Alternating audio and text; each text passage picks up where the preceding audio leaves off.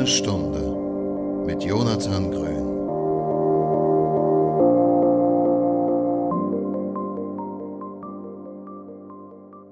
Moin moin und herzlich willkommen zur Folge 57. Heute zum wiederholten Male abseits des Laber- und Interviewformats. Ich bin nach längerer Pause zurück und gebe damit schon das entsprechende Stichwort, denn wie der Titel vielleicht schon ahnen lässt, geht es heute um Graspausen, genauer gesagt THC-Pausen. Also die bewusste Entscheidung für einen bestimmten Zeitraum, aus welchen Gründen auch immer, darauf zu verzichten.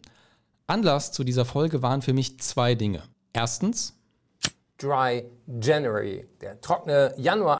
Und zweitens ich würde gerne natürlich wie jeder ab und zu mal einen rauchen. Ich weiß aber, das kann ich nicht. Ich habe so viel gekifft, entweder Vollgas oder gar nicht. Und die Antwort ist jetzt gar nicht. Der zweite Ausschnitt stammt aus dem Kiffer Real Talk Video von Hubertus Koch, einem von mir sehr geschätzten Journalisten, der in diesem Video seinen eigenen Umgang mit Cannabis in knapp 15 Minuten sehr reflektiert widerspiegelt. Link dazu findet ihr auf jeden Fall in den Show Notes. Und ich habe mich dann aber gefragt, für viele muss es doch aber auch irgendwas dazwischen geben, ohne in das von Hubertus beschriebene Kifferloch zu fallen. Gerade auf dem jetzigen Weg zur Legalisierung wollte ich dieses Thema unbedingt nochmal ansprechen. Ich selbst habe bereits mehrere THC-Pausen hinter mir. Ich konsumiere seit 2018 regelmäßig bzw. medizinisch und habe 2019 direkt die erste knapp vierwöchige Pause eingelegt und habe das dann so ein bisschen zum Ritual werden lassen und habe das letztes Jahr, das vierte Jahr in Folge gemacht. Normalerweise mache ich das immer Anfang bis Ende Mai. Das hat letztes Jahr tatsächlich aus gesundheitlichen Gründen leider nicht geklappt. Ich war sehr stark auf das Cannabis angewiesen in dieser Zeit und konnte das aber zum Glück nochmal nachholen. Im Dezember habe ich nochmal einen Versuch unternommen, vom 1. bis zum 28. Dezember. Und dabei sind mir Dinge aufgefallen, die ich teilen wollte und bei denen ich mich gefragt habe, ob nur ich diese Erfahrung mache. Ich weiß, dass ich als Patient in einer privilegierten Situation bin, meine Hauptdiagnose Morbus Crohn mit vielen anderen Faktoren positiv beeinflussen zu können. Viele Patienten und Patientinnen, gerade auch aus dem Schmerzbereich, haben diese Möglichkeit nicht. Darüber bin ich mir natürlich vollkommen im Klaren. Ich habe für diese Folge fünf Personen interviewt, die ebenfalls Cannabis konsumieren. Von allen Konsumierenden wurden Fragen zur Konsumhäufigkeit, ob ein Rezept vorliegt, ob schon mal THC-Pausen unternommen wurden, entsprechend beantwortet. Dabei ist ein relativ breites Spektrum entstanden. Das Einzige, was alle gemeinsam haben, ist, dass sie in der Vergangenheit irgendwann mal Cannabis konsumiert haben und höchstwahrscheinlich auch in der Zukunft weiter Cannabis konsumieren werden. Eine interessante und wirklich große Bandbreite gab es zum Beispiel auch bei der Häufigkeit. Wir haben hier Menschen dabei, die können ihren Konsum in einem Jahr an einer Hand abzählen. Wir haben aber auch Menschen, die können ihren Konsum am Tag nicht an zwei Händen abzählen. Und ich fand es wirklich spannend zu hören, egal ob Patient oder eben nicht, wie konsumiert wird und ob es vielleicht hin und wieder sinnvoll wäre zu pausieren. Und ich nehme Drogen und ähm, ja, ja, deal with it, keine Ahnung. Um das Thema nochmal von der wissenschaftlichen Seite anzugehen, habe ich mir Stefanie Bötsch eingeladen. Stefanie ist Suchttherapeutin und widmet sich in ihrem eigenen Podcast, dem Psychoaktiv-Podcast, den psychoaktiven Substanzen und allem da drumherum. Stefanie war bei mir auch bereits in Folge 52 zu Gast. Wer dort mal reinhören möchte, dem sei diese Folge auf jeden Fall sehr ans Herz gelegt. Stefanie, schön, dass du da bist zu dem Thema. Danke für die Einladung. Wir fangen direkt an mit dem Schadenspotenzial von Cannabis, was ich gerne so ein bisschen einordnen würde. Und zwar ganz konkret auf der sogenannten NAT-Skala. Wie schätzt du das Schadenspotenzial ein? Also vielleicht zur NAT-Skala. NAT hat im Prinzip das Schadenspotenzial der verschiedenen psychoaktiven Substanzen eingeschätzt. Und da ist Cannabis auf Platz 8 in der Skala, die ich auf jeden Fall gerade vor mir liegen habe. Beim Schadenspotenzial ist es so ein bisschen besonders, weil der hat das im Prinzip in körperliche, psychologische und soziale Schäden eingeteilt. Und ja, man könnte so sagen, da ist Cannabis ungefähr so im Mittelfeld. Was sind das so für andere Substanzen, die da deutlich äh, kritischer einzuordnen wären, laut dieser Skala? Tatsächlich führt Alkohol die Skala ganz oben an. Man muss dazu aber auch immer bedenken, dass eine Substanz, die mehr konsumiert wird, auch mehr Schaden anrichten kann. Weil wenn man sozusagen auf diese sozialen Schäden schaut, ganz logisch, ne, wo mehr getrunken wird, werden, passieren mehr soziale Schäden und dementsprechend ist sozusagen die Substanz auch als schädlicher eingeschätzt. Das muss man da immer ein bisschen im Hinterkopf haben, wenn man diese Skala richtig bewerten möchte. Aber Alkohol, Heroin und Crack sind sozusagen die drei Spitzenreiter, die sozusagen als Substanzen mit dem höchsten Schadenspotenzial eingeschätzt werden. Okay, und die haben höchstwahrscheinlich auch ein entsprechendes Abhängigkeitspotenzial. Das wäre dann nämlich der, die nächste Frage, also das Abhängigkeitspotenzial explizit von Cannabis und natürlich auch vor dem Hintergrund, dass äh, das framet ja auch diese Folge ganz deutlich, dass ich mich selber für 30 Tage einer, einer Pause sozusagen unterzogen habe und viele Leute auch, äh, die ich hier entsprechend befragt habe, deren O-Töne wir im Laufe der Folge dann entsprechend hören werden. Äh, wie siehst du das Abhängigkeitspotenzial von, von Cannabis? Also im Gegensatz zum Beispiel von Alkohol und Heroin ist bei Cannabis das körperliche Abhängigkeitspotenzial vernachlässigbar. Trotz allem kann Cannabis psychisch abhängig machen und da würde ich sagen, ist sozusagen das Abhängigkeitssyndrom, also die Wahrscheinlichkeit als moderat einzuschätzen. Es gibt Substanzen, die machen stärker abhängig und es gibt Substanzen, die weniger stärker abhängig machen. Genau, und wenn man vielleicht vom Abhängigkeitssyndrom spricht, ich bin ja Suchttherapeutin, ich konzentriere mich da eher auf die ICD-10 und die sieht im Prinzip sechs verschiedene Items Symptoms vor, zum Beispiel ein starkes Verlangen, eine verminderte Kontrolle über den Gebrauch im Sinne des des Beginns, der Beendigung oder der Menge, ein körperliches Entzugssyndrom, wie wir gerade gehört haben, bei Cannabis eher gering einzuschätzen, eine Toleranzentwicklung, eine Einengung des Substanzgebrauchs, das heißt, man verbringt nur noch die Zeit mit dem Substanzkonsum und ein anhaltender Substanzgebrauch trotz eindeutig schädlicher Folgen. Trotz allem muss man die Abhängigkeitsdiagnose der ICD-10 mit Vorsicht genießen es kommt bald eine ICD-11 raus, beziehungsweise ist sie schon draußen. Man bekommt erste Einblicke, wie das Abhängigkeitssyndrom in der ICD-11 ausschaut. Und da stellt sich in ersten Untersuchungen, vor allem bei Cannabis, vor allem bei Jugendlichen, eben raus, dass da eine mögliche Schwellensenkung ja, sich abzeichnet. Das heißt, Menschen können noch früher mit einem Abhängigkeitssyndrom diagnostiziert werden. Ja, das sehe ich alles bis jetzt noch sehr, sehr kritisch. Schauen wir mal, wie es sich entwickelt. Okay, aber alle Faktoren, die du da eben ähm, aufgezählt hast, das wären potenzielle ähm, Marker, sage ich mal vorsichtig, an denen man einen, ich weiß nicht, ob man von einem kritischen Konsum sprechen kann, aber hier den daran erkennen könnte sozusagen. Absolut, also ich finde, es macht schon Sinn, sich die mal durchzulesen und zu gucken, treffen denn welche auf mich zu. Im Prinzip müssen drei oder mehr Kriterien erfüllt sein, damit eine Diagnose erfüllt ist. Okay, das ist natürlich jetzt ähm, für Menschen wie mich und auch andere Patientinnen und Patienten, die das auch auf Rezept bekommen. Also die einen konsumieren es vielleicht am Wochenende, weil sie einen chilligen Abend haben wollen. Andere benutzen es äh, zur Schmerztherapie oder um ihre Entzündung zu lindern oder vielleicht sogar beides. Sind solche Menschen, also die das auf Rezept bekommen, davor befreit, eine Sucht zu entwickeln?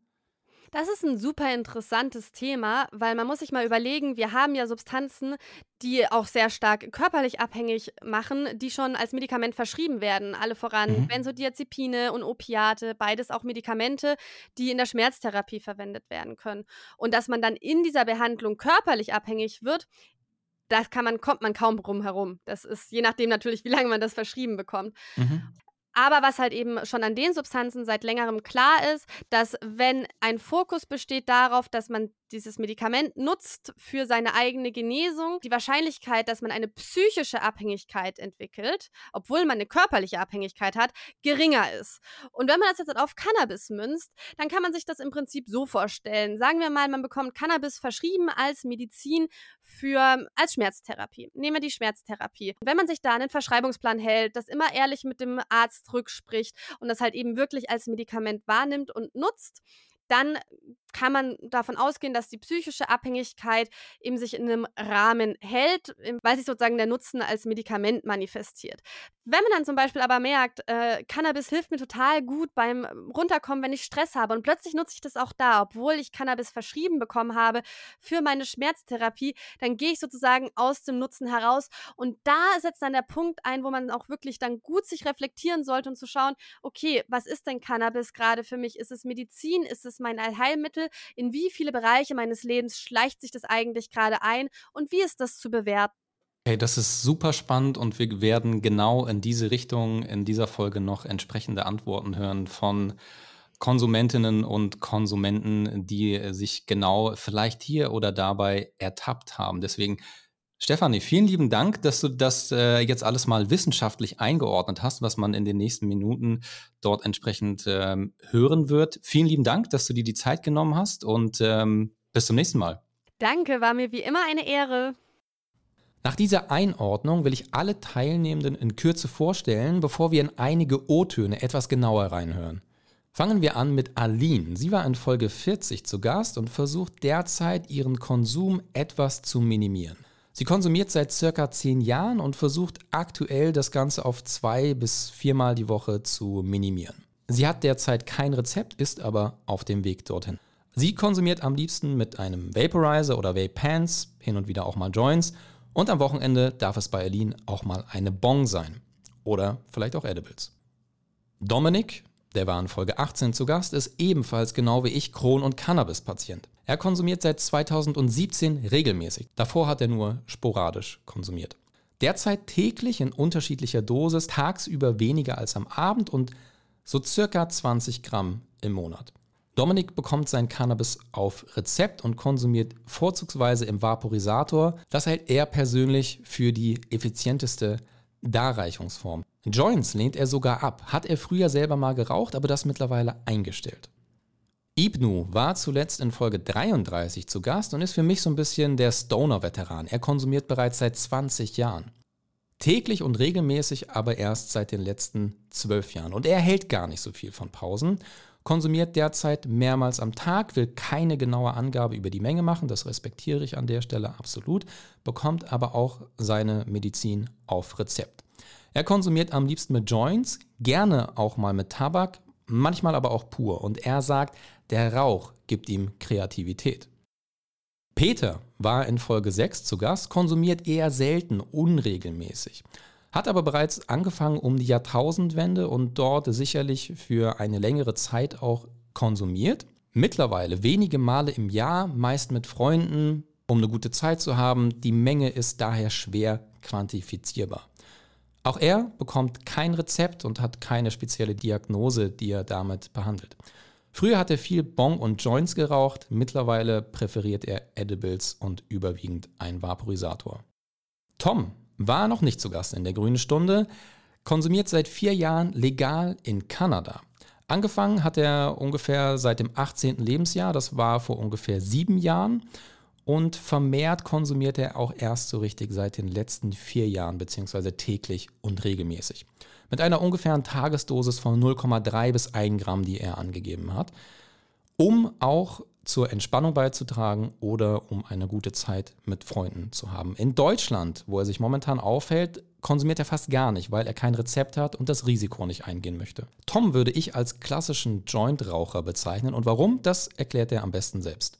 Bei mir ist es so, so kennt mich auch jeder. Ich bin ein Jointraucher. Ich kann mit Bongs eigentlich nicht so viel anfangen. Äh, Vapor mag ich auch weniger, weil das mir zu hoher Aufwand ist. Und ich finde, dass man mit den Joints einfach die komplette Qualität des Cannabis viel besser bewerten kann als mit allen anderen Konsummöglichkeiten. Nach diesen Kurzporträts meiner Mitstreiterinnen und Mitstreiter kommt natürlich nun die spannendste aller Fragen. Wurde schon mal eine Gras- bzw. THC-Brause probiert? Ja, also ich habe in den zehn Jahren, in denen ich Cannabis konsumiere, auf jeden Fall schon öfter eine THC-Pause eingelegt. Die letzte, an die ich mich erinnere, liegt jetzt so ungefähr zehn Monate zurück. Heißt, es ist auch mal wieder an der Zeit für eine neue Pause. Das war eine Pause von zwei Wochen. Da hatte ich als tägliche Konsumentin auch ein bisschen Respekt davor. Ist im Großen und Ganzen aber ganz okay verlaufen. Wir sind in Urlaub gefahren damals und ich wollte sicherstellen, dass absolut keine THC-Rückstände in meinem Reisegepäck zu finden sind. Das wäre bei dem Reiseziel wirklich nicht gut gegangen. Daher war es auch ein bisschen eine notgedrungene Pause. Vielleicht aber auch für mich als eher Freizeit-Wellbeing-Konsumentin auch eine Luxuspause. Denn in Verbindung mit einem Urlaub, da ist man ja in einem ganz anderen Gemütszustand, als wenn man den Alltagsmonstern gegenüberblicken muss. Und deshalb finde ich das auch ein bisschen schwierig zu vergleichen mit einer Pause, die man, einer THC-Pause, die man im Alltag äh, einlegen möchte. Den Konsum an sich, den habe ich nicht vermisst. Es gab ab und zu mal einen Moment, wo ich dachte, ach Mensch, jetzt irgendwie einen Joint durch die Runde gehen lassen, das wäre ja irgendwie ganz nett. Das würde die Erfahrung vielleicht auch ein bisschen bereichern. Aber ich habe jetzt nicht das starke Bedürfnis gehabt, Cannabis an sich zu konsumieren. Was mir aber aufgefallen ist, ist, dass Cannabis doch einen sehr positiven Einfluss auf meine mentale Gesundheit hat. Denn ich habe mich in den zwei Wochen schon deutlich angespannter gefühlt als sonst. Das ist mir schon aufgefallen. Gewisse Angstzustände waren vielleicht auch ein bisschen schwieriger zu meistern als sonst. Ich war auch ein bisschen ja unentspannter als Person, was ich auch ein bisschen unangenehm fand. Heißt, Konsum vermisst, nein, aber die Benefits des Konsums schon, ja. Dominik hingegen hat noch keine Pausen gemacht. Eine THC-Pause habe ich bisher noch nicht eingelegt, weil ich doch ab und zu noch so Schmerzspitzen habe, die eigentlich schon täglich auftreten und ähm, ich das deswegen einfach noch nicht gewagt habe. Aber was ich gemacht habe, ist auf jeden Fall ähm, die Dosierung runterzusetzen, beziehungsweise einfach ein bisschen CBD mit dazu zu mischen. Es gibt ja mittlerweile auch ziemlich gute CBD-Blüten in der Apotheke. Und ähm, ja, wenn es keine 1 zu 1 Sorte für den Tag ist, dann ist es eine CBD-Sorte, die ich mit drunter mische. Und so bekomme ich den THC-Gehalt natürlich auch noch ein bisschen gesenkt, beziehungsweise das CBD spielt dann noch ein bisschen gegen und nimmt so die psychoaktive Wirkung raus, das tagsüber tagsüber auch ganz nett, ähm, dass ich so eigentlich super zufrieden bin und noch nicht das Bedürfnis nach einer Pause hatte, ähm, habe ich noch nicht gemacht, beziehungsweise halt die Schmerzen hindern mich halt auch ein bisschen dran. Ibno sieht für sich persönlich keinen richtigen Vorteil in solchen Pausen. Ich habe schon mal äh, eine Pause eingelegt, auf jeden Fall, für einen Monat. Aber ich bin kein Fan davon. Also ich sehe da keinen ähm, Vorteil für mich äh, alleine, wenn man sagt, ja, da wird man dann wieder high. Ich finde, da braucht man nicht einen Monat. Also da kann man zum Beispiel drei Tage oder so nicht smoken und dann äh, probiert man auf jeden Fall dann einen anderen Strain, weil ich finde, man gewöhnt sich irgendwie, zumindest ich persönlich, man gewöhnt sich an eine Strain. Von daher, äh, ich mache einfach drei Tage oder zwei, zwei Tage Pause und dann anderen Strain rauchen die ganze Zeit und dann bin ich auch gut, gut dicht, würde ich sagen. Bei Peter sind die Zeiten ohne THC immer deutlich länger als die mit. Ist ja eigentlich eher so, dass das eher immer so alle paar Monate ist. Deswegen, ich habe Erfahrung eigentlich eher zu sagen, dass im Gegensatz zu früher, als ich halt regelmäßig konsumiert habe, ist es ja heute so, dass ich arbeite und mein Kopf irgendwie so ein bisschen klar behalten muss. Es halt so ist, dass der Dauerkonsum halt wirklich mentale Einschränkungen irgendwann gefordert hatte. Und die sind halt heute, wenn man jetzt längere Pausen hat, irgendwie gar nicht mehr so, gar nicht mehr so schlimm. Also ähm, ich bin nicht mehr so benebelt und kann auch den eigentlichen Konsum und das, das Hoch, was für man dann hat und so, viel besser einordnen und viel besser genießen. Wobei ich auch sagen muss, dass vor ein paar Jahren nochmal so ein bisschen regelmäßiger konsumiert, dadurch auch gemerkt habe, dass es mir mental dadurch schlechter ging ähm, weil es mir generell auch mental nicht gut ging. Seitdem ich das halt irgendwie eingestellt habe, geht es mir, geht's mir besser, wenn ich das wirklich nur in, äh, in eher unregelmäßigen Abständen mache. Und Tom macht derzeit eher unfreiwillig Pause.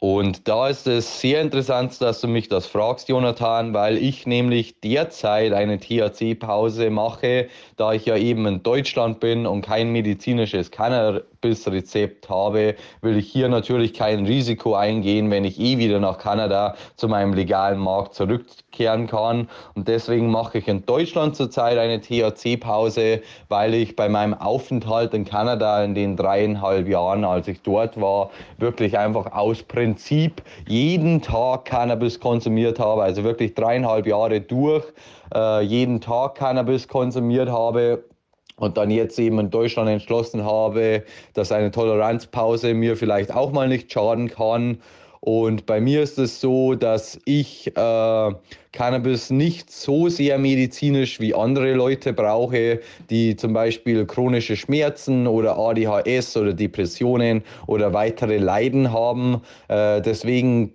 geht die Toleranzpause bei mir jetzt zurzeit auch sehr klar, was mich auch überrascht hat. Aber ich mache das quasi so, vor allem beim Schlafen habe ich schon erwähnt, hilft mir Cannabis immer sehr. Deswegen äh, gleiche ich das zurzeit einfach mit Meditation, Tagebuch schreiben und Bücher lesen aus, um quasi meine Gedankenwelt etwas runterzufahren, meinen Körper etwas zu entspannen. Und ja, soweit muss ich sagen, dass die Toleranzpause hier in Deutschland, die wo jetzt äh, schon seit November ist, eigentlich sehr gut für mich äh, ist und ich keinerlei Beschwerden soweit davon habe. Die Erfahrungen, die nach dem ersten Konsum, nach einer längeren Pause gemacht wurden, fand ich auch sehr interessant. Der erste Konsum nach dieser Pause war tatsächlich an 420. Ich habe meinen Urlaub extra so gelegt, dass wir an 420 wieder zurück in Berlin sind. Das war mir unglaublich wichtig als äh, Stonerin, die auch jedes Jahr sich 420 frei nimmt. ähm, der, ja, der Konsum war auf jeden Fall deutlich intensiver als vor den zwei Wochen. Es war auch äh, fast so ein bisschen wie früher, ne? Dass man irgendwie alles super lustig findet und total viel mit den Freunden lacht, mit denen man unterwegs ist. Und ganz klar, ich musste viel, viel weniger konsumieren, um die gewünschte Wirkung äh, zu erreichen, als vor meiner THC-Pause. Ich glaube, alle, die schon mal eine Pause gemacht haben, wissen, was ich meine. Das ist kein Mythos. Die Toleranz geht eben doch noch mal ein bisschen nach unten, wenn man so eine Pause einlegt. Ich fand auch die Erfahrung super, super angenehm und es war für mich so ein bisschen wieder so das, was der Cannabiskonsum eigentlich sein soll für mich. Ein wichtiger Punkt von Dominik aus der Patientensicht. Ja, der erste Konsum nach einer längeren Pause war immer so ein bisschen, also erstmal waren die Pausen meistens halt nicht gewollt, weil man irgendwie, die Post kam nicht an oder irgendwas anderes hat sich verzögert, also kam die Medizin nicht rechtzeitig an. Ähm, dann kann es schon mal vorkommen, dass man ein bisschen äh, Pause hat, unfreiwillige. Wenn ich dann wieder angefangen habe, habe ich auf jeden Fall gemerkt, dass ich mich erstmal wieder so ein bisschen dran gewöhnen musste, ähm, dass gerade die THC-reichen Sorten ähm, dann doch wieder ein bisschen mehr Einschränkungen ähm, hervorgerufen haben. Aber im Großen und Ganzen hat sich das dann relativ schnell wieder eingependelt. Also ich sag mal so, nach zwei Tagen, zwei, drei Tagen war das dann wieder gut und ich konnte wieder alles normal machen wie vorher auch. Und die Dosen waren wieder normal wie, wie vor der Pause, sage ich mal, vor der unfreiwilligen Pause ähm, auch. Und es ging normal weiter. Und Ibnu verstärkt nochmal seine Haltung gegenüber Pausen. Das erste Mal Smoken nach einer längeren Zeit für mich war auf jeden Fall sehr intensiv und war auf jeden Fall ein sehr breites äh, Erlebnis, würde ich sagen. Aber ich muss ganz ehrlich sagen, es ist nicht so krass, wie ich erwartet habe. Vielleicht hat man einfach zu hohe Erwartungen, weil man ja sehr lange Pause gemacht hat, aber ich dachte, ich wäre higher. Und deswegen habe ich eben vorhin gesagt, dass man dieses Effekt auch äh, mit einer Woche oder für mich eigentlich drei, vier Tage und dann anderen Strain. Und dann hat man auch diese echt wie das High ist wie fast immer wie das erste Mal High wieder irgendwie für mich, wenn man ein bisschen Pause macht und einen anderen Strain hat. Und dann raucht man einfach im geschlossenen Raum, also richtig Hotbox. Und dann fühlt man sich wieder wie das erste Mal. Peter hingegen macht nochmal auf ganz andere Faktoren aufmerksam. Kommt halt auf die, auf die Gesellschaft an, auf die, den geistigen Zustand, in dem man ist, in dem ich bin. Intensiver, angenehmer, langanhaltender und halt einfach so, wie es halt auch mit, mit, mit einem guten Essen ist, dann wird das auch mal wieder zu was Besonderem. Das schätze ich sehr.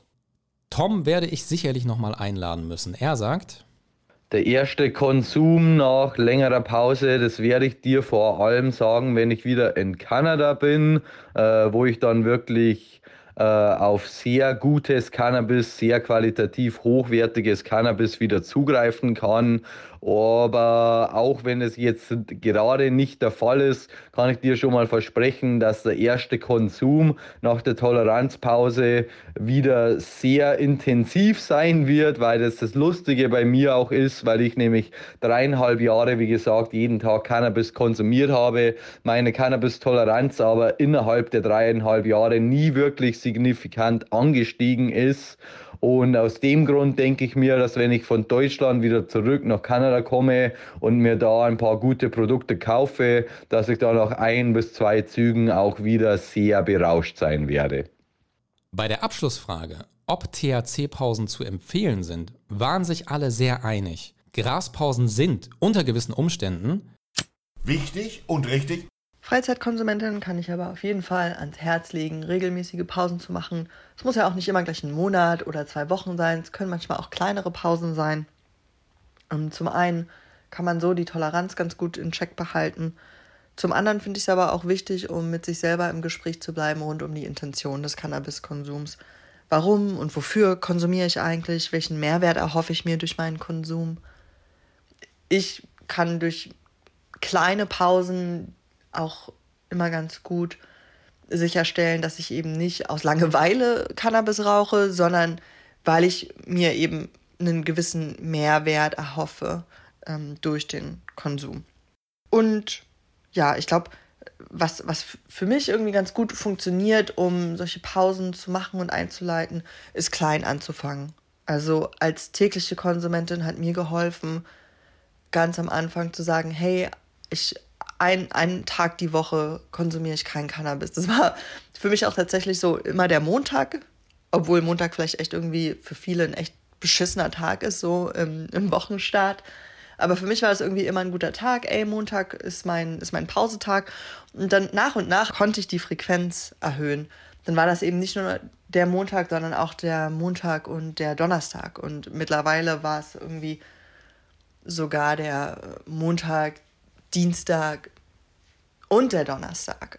Ähm, und das hat mir echt geholfen, meinen, meinen Konsum zu reduzieren. Wenn es jetzt irgendwie echt eine längere Pause sein soll, dann ist es, glaube ich, vielleicht ähnlich wie, wie bei anderen Habits, die man etablieren möchte. Warum? Erinnere dich an das Warum. Warum möchtest du das machen? Wofür? Welchen Nutzen? Welches Ziel verfolgst du? Und halt dir das vor Augen, auch wenn es manchmal echt schwer ist. Warum möchtest du diese Pause einlegen? Warum denkst du, dass es gut für dich ist und dass es das Richtige für dich ist? Schreib's auf, pack's dir auf ein Post-it, klebst dir an, den, an die Wand, an dein Screen, ans Fenster, an, an den Badspiegel, wo auch immer du es regelmäßig sehen würdest.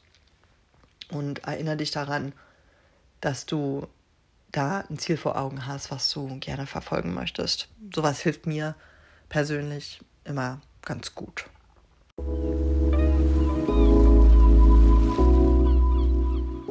Wenn ich Genusskonsument wäre, dann auf jeden Fall, ähm, alleine um dieses klassische High-Gefühl wieder fühlen zu können, was ich als Patient ja eigentlich gar nicht mehr fühlen kann, ähm, oder das richtige Stoned-Sein, dass man halt wirklich ähm, ja, vom Cannabis äh, was merkt, das äh, fehlt mir so ein bisschen, aber das ist halt bei medizinischen, ähm, bei der medizinischen Anwendung auch gar nicht gewollt.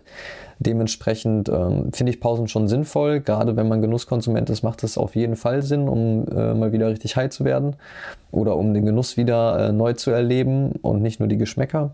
Und ähm, ansonsten vielleicht mal tagsüber ein bisschen CBD drunter mischen oder was anderes dazu mischen, irgendwelche Kräuter, um das zu strecken, um ein bisschen weniger THC zu konsumieren tagsüber. Ähm, das kann man eigentlich auch ganz gut machen, um da so ein bisschen ranzugehen, wenn man Probleme hat, vom THC so ein bisschen runterzukommen. Ich würde definitiv allen vorschlagen oder empfehlen, äh, mindestens einmal im Leben so eine Toleranzpause zu machen, ähm, weil ich glaube, diese Toleranzpause wirkt auch immer unterschiedlich auf äh, unterschiedliche Menschen aus.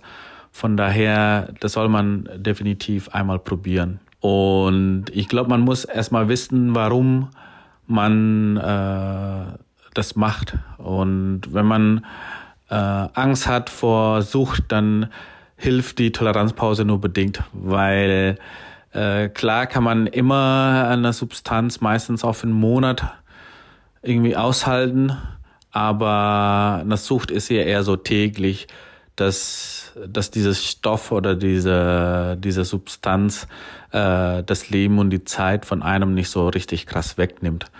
Und deswegen, wenn man eine Toleranzpause machen will, weil man Angst hat, dass man süchtig ist, dann soll man da ganz anders rangehen, finde ich persönlich. Da soll man wissen, warum man da so denkt und kann man dann äh, so, so anders handeln. Weil ich finde, das ist genauso auch wie mit Wein. Äh, ich glaube, jeder ist ja nicht so unbedingt süchtig nach Wein oder Alkohol, aber ein ganzes Leben zu verzichten will man eben auch nicht. Und deswegen, äh, ich will mein ganzes Leben niemals auf Weed verzichten, aber das bedeutet trotzdem nicht, dass ich jetzt so ein, so ein Süchtiger bin, sondern das ist einfach ein, ein Stoff, den man gerne im Leben hat. Genauso wie, wie Alkohol. Ich will auch niemals in meinem ganzen Leben auf Alkohol verzichten. Genau. Und deswegen, da soll man erstmal wissen, warum man diese Toleranzpause macht, aber definitiv einmal im Leben äh, das probieren.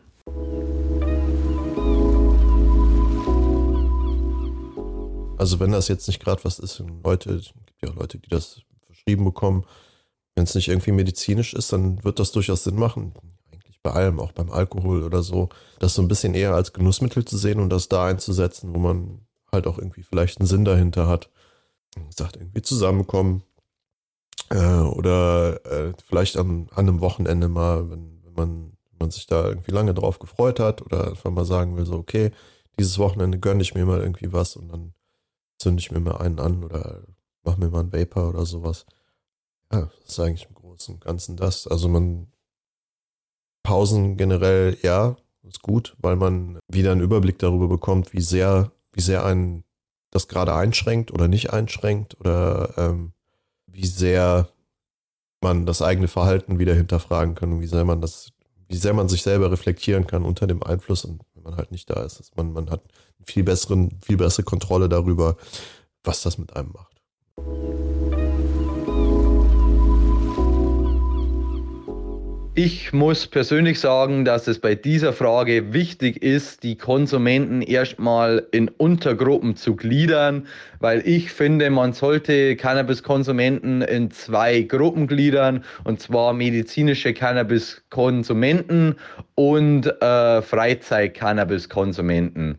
Es ist nämlich so, dass ich mich persönlich, auch wenn ich Cannabis äh, zum Schlafen medizinisch einsetzen kann und auch zur Entspannung und zur Stressbewältigung medizinisch einsetzen kann, ich keine großen medizinischen Beschwerden habe, so wie jemand, der chronische Schmerzen oder ADHS hat. Und von dem her ist es für mich leichter, eine Toleranzpause zu machen, weil ich, wie ich erklärt habe, meinen Schlaf und meinen Stress eben auch durch Tagebuch Schreiben oder Meditationen zum Beispiel bewältigen kann. Und da finde ich, ist die Toleranzpause für mich derzeit ziemlich gut weil ich mich so fühle, wie als wenn mein Kopf einfach ein bisschen klarer wäre untertags und ich eben weniger schläfrig bin, weil Cannabis macht, der Cannabiskonsum kann ja hin und da vor allem beim Rauchen auch zu einem kleinen Burnout fühlen, der einen dann den Tag durch etwas müder macht und wenn man kein Cannabis konsumiert, dann hat man eben diesen Burnout gar nicht.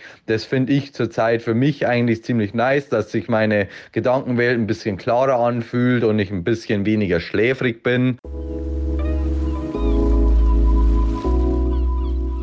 Nach diesen informativen Porträts hoffe ich, dass ihr ein bisschen was mitnehmen konntet, um gegebenenfalls den eigenen Konsum nochmal zu reflektieren. Ich habe die allermeisten Aussagen bewusst unkommentiert gelassen, damit man sich ein ganz eigenes Bild von den jeweiligen Situationen machen kann. Ich selbst finde vor allem spannend an mir zu beobachten, inwieweit sich Cannabiskonsumzeiten und Cannabiskonsumfreie Zeiten auf Schlaf, Erholung, Disziplin, Motivation und andere wichtige Bereiche des alltäglichen Lebens auswirken können. Ich habe im Laufe dieser Folge auch gemerkt, dass ich mit meinen eigenen Beobachtungen und aber auch Interviews zu diesem spannenden und auch komplexen Thema noch lange nicht fertig bin. Alle Informationen über die Teilnehmenden aus den Porträts findet ihr in den Show Notes.